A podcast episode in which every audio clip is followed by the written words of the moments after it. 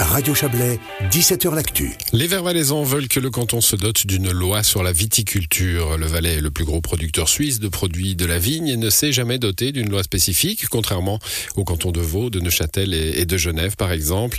La motion des Verts sera discutée au Parlement vendredi et c'est vous qui la défendrez, Emmanuel Reva. Bonsoir. Bonsoir. Alors, les cantons que j'ai cités se sont dotés de lois spécifiques depuis longtemps. Hein. C'est étonnant que ce ne soit pas le cas en Valais.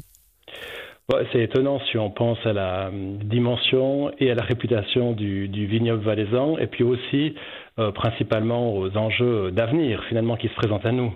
Donc c'est le bon moment pour, euh, pour le faire, hein, si, on, si on pense à l'avenir.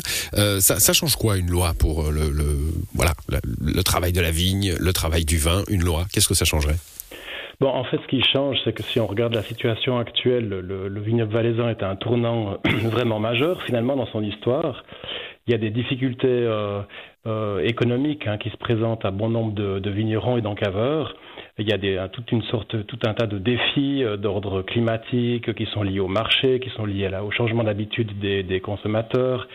Et finalement, tous ces défis ben, imposent finalement de poser maintenant les bases de l'avenir, de construire une vraie stratégie, de se donner aussi les moyens des objectifs et les moyens de les atteindre. Et tout ça, ben, c'est une loi qui peut nous permettre euh, de, de, le faire. Bon, la stratégie, euh, c'est l'affaire peut-être de l'interprofession aussi, hein, enfin du monde professionnel autour de la, de la vigne et du vin.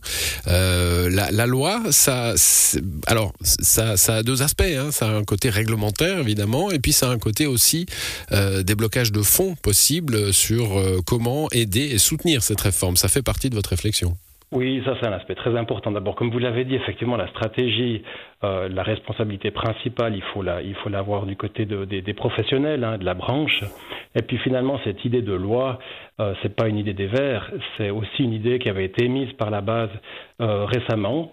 Et puis ici, on ne fait que jouer le rôle de relais politique en fait pour porter l'idée devant le devant le Parlement. Et puis la loi permettrait, euh, si elle est réalisée, effectivement de débloquer en fait des fonds qui sont énormes hein, et qui sont nécessaires sur le long terme, sur la durée, parce qu'on a ici affaire à un chantier qui est quasi euh, générationnel. Oui, on verra d'ailleurs dans, un instant hein, que l'interprofession de la vigne et du vin, euh, on, on l'apprend aujourd'hui grâce à nos confrères de Rhône FM, accueille très très bien votre, votre proposition hein, et votre motion euh, qu'elle soutiendra.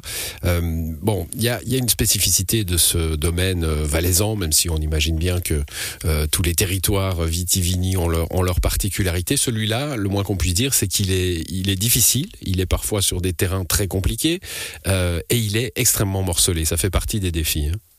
Ça, ça fait partie effectivement des défis principaux. Les, vignerons aujourd'hui, ils ont des grands problèmes de, coûts de production qui sont très élevés. Et puis, euh, y compris les grands, hein, y compris les grands producteurs qui ont souvent des vignes euh, qui sont dispersées à, travers le, Valais et, non pas cohérentes comme une, comme une grande parcelle, quoi. Exactement. Alors effectivement, comme vous l'avez dit, le morcellement, c'est un des obstacles majeurs. C'est à la diminution des coûts de production. Hein, on a euh, quasiment 75 000 parcelles en Valais, on a 20 000 propriétaires, donc en fait, on a quelque chose qui est extrêmement morcelé. Après, le défi, c'est de faire un remaniement, mais qui soit intelligent. Dans le passé, on a eu des remaniements euh, qui ont mis de côté d'autres aspects euh, enfin des aspects qui sont aujourd'hui très importants, hein, comme le paysage, comme euh, on pense aux, murs en pierre sèche, par exemple, il y a des milliers de kilomètres de murs en pierre sèche euh, dans, le vignoble valaisan, qui eux-mêmes bénéficient de, millions débloqués par le, canton pour, pour leur sauvegarde.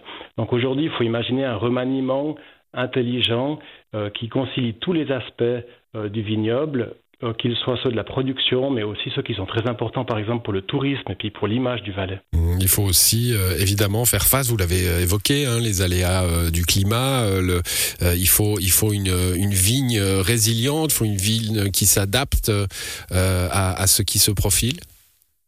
Oui, alors le, le, les changements climatiques, c'est une couche de plus en fait dans les difficultés qui se présentent aux vignerons et dans les, dans les, dans les défis. Euh, et c'est évidemment aussi pour s'adapter à cette nouvelle donne climatique qu'une loi pourrait être très utile dans la mesure où il faut toujours s'imaginer qu'une loi, elle peut aussi être construite par la base. C'est pas quelque chose qui est imposé par le politique, mais dans le processus démocratique, on a tout un, processus de consultation euh, dans lequel euh, la, branche pourra jouer vraiment un rôle central pour dire quels sont ses, besoins en fait sur le long terme. Hum, alors dans vos préoccupations, il y a et, c'est pas une surprise, hein, notamment la reconversion ou l'aide à la reconversion biologique du vignoble.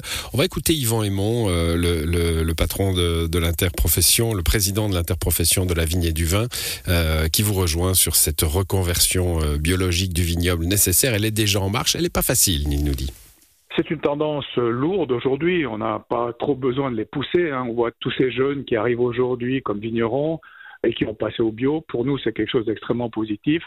Maintenant, le vignoble valaisan est, très compliqué. Si vous avez une vigne en terrasse, difficilement accessible, c'est beaucoup plus compliqué de passer en bio, notamment pour des questions de sol. Hein. Il faut aller faucher, on n'arrive pas à y accéder.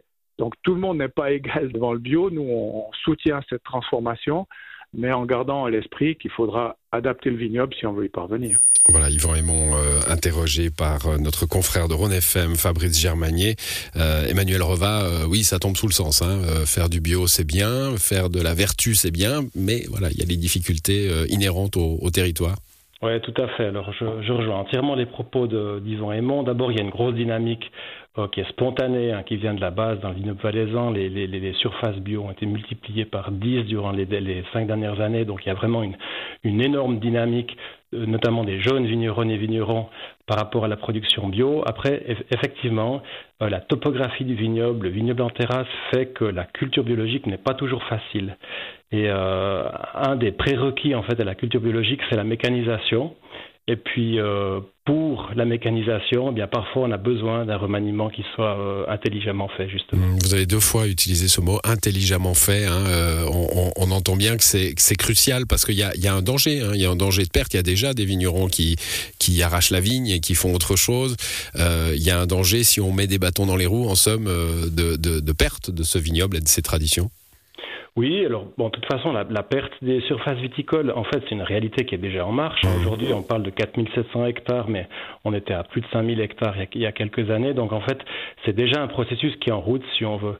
Euh, ce qu'on doit faire maintenant, c'est imaginer un vignoble euh, qui tienne sur la durée. Je pense, je pense pas qu'on doive absolument vouloir sauver toutes les surfaces, parce que peut-être qu'il y a des, des, surfaces qui sont très marginales et qui euh, automatiquement retourneront à un état naturel parce qu'elles sont économiquement plus exploitables, tout simplement. Donc, euh, on doit euh, envisager finalement euh, une, une, vision qui permette de garder un vignoble à une taille à une taille adaptée et puis qui puisse tenir sur la sur la durée et puis qui puisse faire vivre ben, toutes les familles des, des vignerons et des, des, vignerons et des encaveurs du Valais. Merci à vous Emmanuel Reva. Votre texte sera présenté et discuté au, au Parlement valaisan vendredi. Bonne soirée. Merci, bonne soirée.